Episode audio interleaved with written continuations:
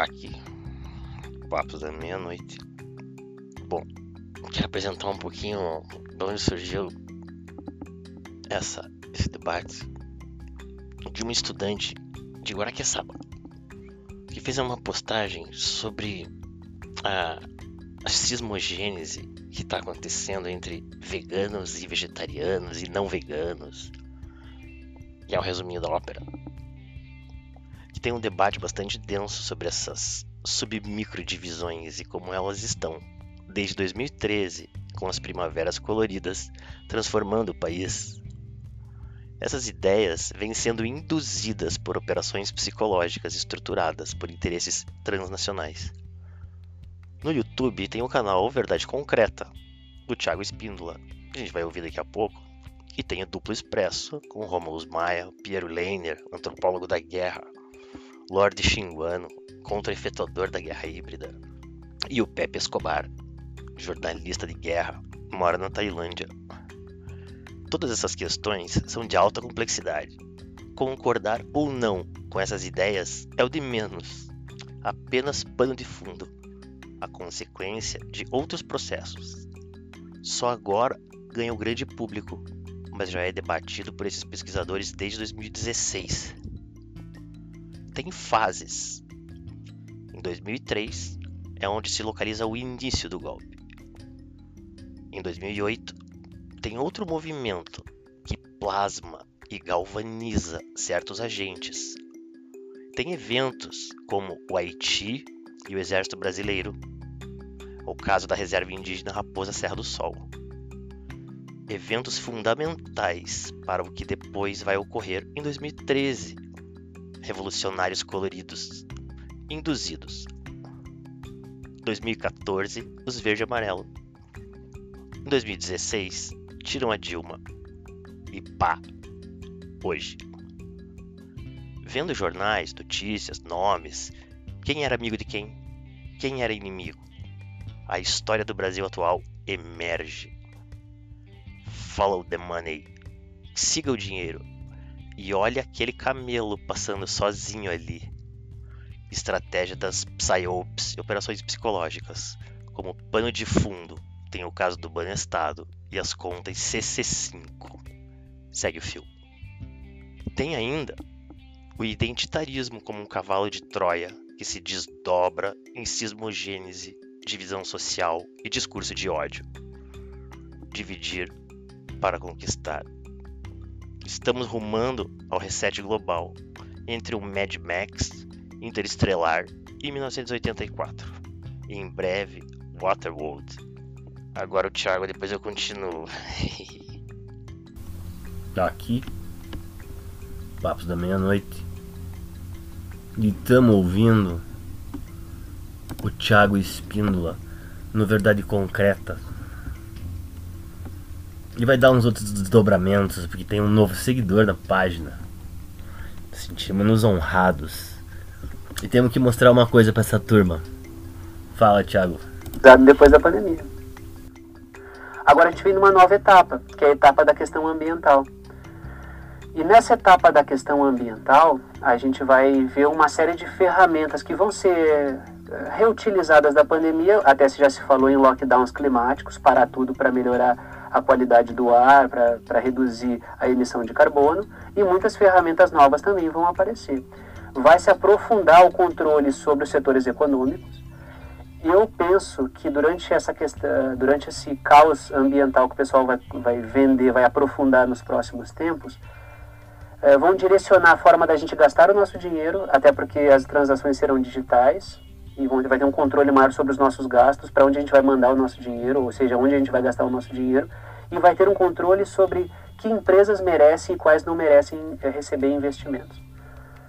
Se há um controle sobre o que tu compra e sobre para onde vão os investimentos, de certa forma a gente estabeleceu no mundo um absolutismo econômico. Ou seja, grandes gestores de ativos como BlackRock, já BlackRock que eu já citei aqui, vão determinar o que para onde vão os investimentos, quem vive e quem morre na economia. Então é um mundo mais monopolista. E este mundo mais monopolista, ele não vai mudar só estruturalmente. Por quê? Porque para tu fazer esse reboot e essa reacomodação das relações, tu precisa ter um bom discurso para isso. Só a pandemia não vai adiantar, porque a pandemia é o problema. É, e a solução foi qual? Foi um controle através do cadastro de pessoas e tal. Então tu tem um problema e propõe uma solução. Agora que a gente vai entrar na rodada do pânico ambiental, vai ter as, as soluções. O discurso ambiental vai ser amplamente usado para aumentar o monopolismo. Estas empresas todas são muito poluentes, precisam ser destruídas. Este país não usa adequadamente os seus recursos, precisa ter uma intervenção internacional para que ele aprenda a usar.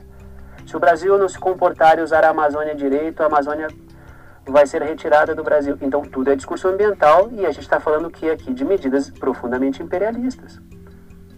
Ah, medidas monopolistas com uma fachada bonita a gente percebe o que, que o discurso identitário também é utilizado amplamente para isso. Esta empresa não contrata negros, mulheres, transexuais e assim por diante. Então, quanto mais feio ficar o mundo, o mundo vai ficar profundamente monopolista. Se vocês repararem a sombra da pandemia, as classes médias e trabalhadoras estão muito mais pobres, ou seja, o mundo está uh, concretamente muito pior para a maioria das pessoas. As pessoas pobres já, já estão na linha da fome e da morte. Só que quanto mais feio fica o mundo real, mais colorida fica a fachada desse mundo. Isso é muito louco. Se tu abre hoje Folha de São Paulo, Estadão, se tu vai na página do Fórum Econômico Mundial, aquilo ali parece o quê? Parece uma, um, parece a página do PSOL. Né? Se tu vai olhar, parece uma página, parece o quebrando o tabu. Por quê? Porque tu não consegue mais diferenciar uma coisa da outra. Porque parece que essa pauta identitária virou o correto, aquilo que deve ser feito. Só que se tu vai olhar Folha de São Paulo, Estadão, Globo, a grande mídia, a Reuters, uh, não é só no Brasil, é no mundo inteiro isso. O, o Fórum Econômico Mundial. Tu vai ver que esses caras são as grandes forças nocivas do mundo. São os grandes agentes que fazem do mundo um lugar pior. Aí tu abre aquela página, tu vê toda aquela coisa, tu pensa o seguinte: mas como pode? Os caras que produzem o problema agora estão com esse discurso bonito e tem muita gente que cai nisso. Então, o que, que significa? Quanto pior o mundo ficar, mais, uh, mais, uh, mais vai se pintar o mundo com uma fachada colorida. Eu tenho visto abordagens uh, do Slavoj Žižek, né, que é um, um, cara, ele se diz marxista, que cruza, né, fala um pouco de psicanálise. Eu acho ele bastante hegeliano, na verdade. Mas não é isso que eu quero que eu quero discutir. O Slavoj Žižek ele tem abordado uh, o, reset global. O reset global é uma implosão controlada da economia promovida pelas oligarquias transnacionais para criar uma realidade ainda mais monopolista. É tipo limpar o campo, mas limpar o campo é tirar pequenas e médias empresas e várias grandes empresas também que são tidas como como nocivas ou entraves para esse pessoal ter todo o poder do mundo. O Slavoj Žižek tem visto a implosão controlado da economia como uma explosão do sistema que provavelmente pode nos levar ao internacionalismo comunista. Isso é muito doido. Porque na verdade o que está acontecendo é uma implosão controlada do sistema para que aqueles que têm poder ganhem ainda mais poder. É uma continuidade, é um aprofundamento do que a gente já tem. Não é uma migração para um comunismo. E essa, isso que o, o Zizek diz acaba alimentando o que muitas pessoas da direita conservadora dizem que é o quê? Que é o fato de que o que está acontecendo hoje, os grandes bilionários do mundo são comunistas. Então, quando alguém da esquerda erra e, e concorda com isso que está acontecendo, o cara faz uma análise dessas, acaba jogando água no moinho para que a direita conservadora diga que não, realmente é comunismo, viu? Até o cara da esquerda está admitindo que tem. Não à toa o, o Ernesto Araújo já, já usou o Slavoj Žižek como, como referência para fazer uma crítica desse tipo ao globalismo comunista. Então, quando a direita conservadora enxerga que existe um problema instalado aí e critica o reset, eu acho que isso é cabível. E eu concordo, tanto é que tem muita gente que é conservadora que acompanha o canal, muita gente de direita que acompanha o canal. Assim como tem muita gente de esquerda que acompanha o canal e diz, cara, eu gosto do teu canal porque assim eu não consigo me identificar com boa parte dos canais de esquerda, não dá mais para aguentar. Porque porque tanto os setores da esquerda, que são mais críticos, quanto pessoas da direita conservadora intuem que tem um problema aí que o mundo está cada vez mais monopolista. A esquerda vai dizer o quê? É um aprofundamento do neoliberalismo. Os setores conservadores vão dizer é o comunismo dos bilionários tomando conta. O que, que são manifestações diferentes sobre uma mesma questão. Então esses setores enxergam o problema, porque boa parte da esquerda sequer discute o Great Reset, o que é pior ainda. Então isso vai nos induzir a um mundo assim que parece que embaralha as percepções. Parece que falar de esquerda e direita não faz mais sentido hoje, porque está tudo muito confuso. Então, não se mudou só a estrutura, a estrutura básica, econômica, a infraestrutura e tudo mais. Se mudou também o, a superestrutura, se mudou também a forma de pensar as coisas. E isso embaralhou as, embaralhou as percepções. É por isso que essa discussão é difícil de fazer. É uma discussão difícil de fazer porque a gente está entrando num cenário que vai nos exigir novos conceitos e isso é muito complicado de colocar. Denso, né? Denso, né? A conexão entre o local e o, o transnacional. E eu comprei uma chácara em Morretes e fui lá acampar. E comecei a escutar vozes conhecidas na floresta no vizinho. E comecei a gravar. À noite eu escuto uns cachorros tocando os bichos morro abaixo na minha direção. E nessa vem as onças. Me venderam o território de reprodução da onça pintada no corredor da limeira. E eu fui atacado por uma fêmea com dois filhotes. E aí, vozes conhecidas começaram a propor que eu fosse multado por estar acampando do lado da nascente e que iam chamar o IAT, né? Instituto de Águas e Terras. No dia seguinte de manhã, quem aparece? O Instituto de Águas e Terras.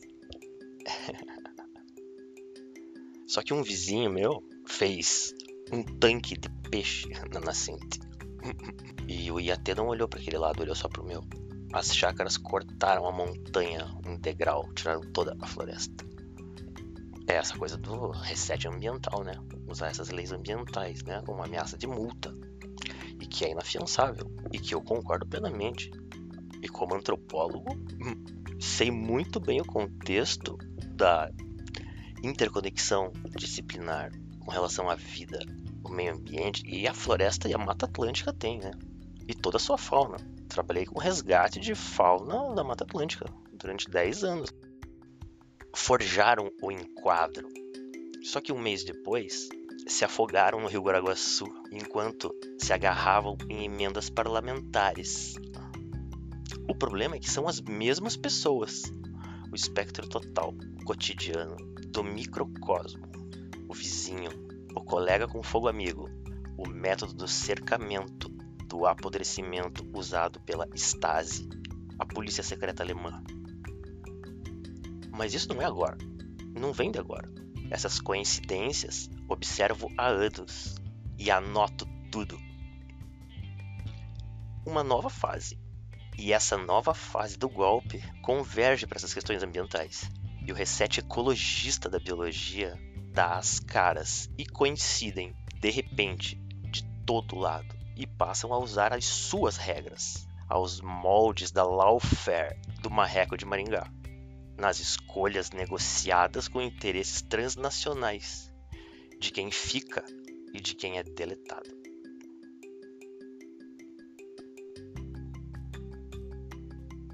E gravei uma fala assim. As atitudes deste professor impactam diretamente a imagem da instituição ele deve ser removido.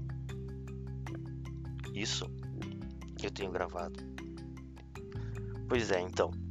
É mais complexo toda essa relação, porque o, o movimento ele é transnacional, como o Thiago estava falando, mas ele se, se estende para o microcosmo. Eu tô percebendo isso desde 7 de setembro de 2019. E de lá para cá comecei a reunir coisas e fotos e gravações de áudio e hackeamento de IPs. Hum. Muitos IPs de telefone celular, de computadores. E comecei a rever minhas anotações. É isso aí.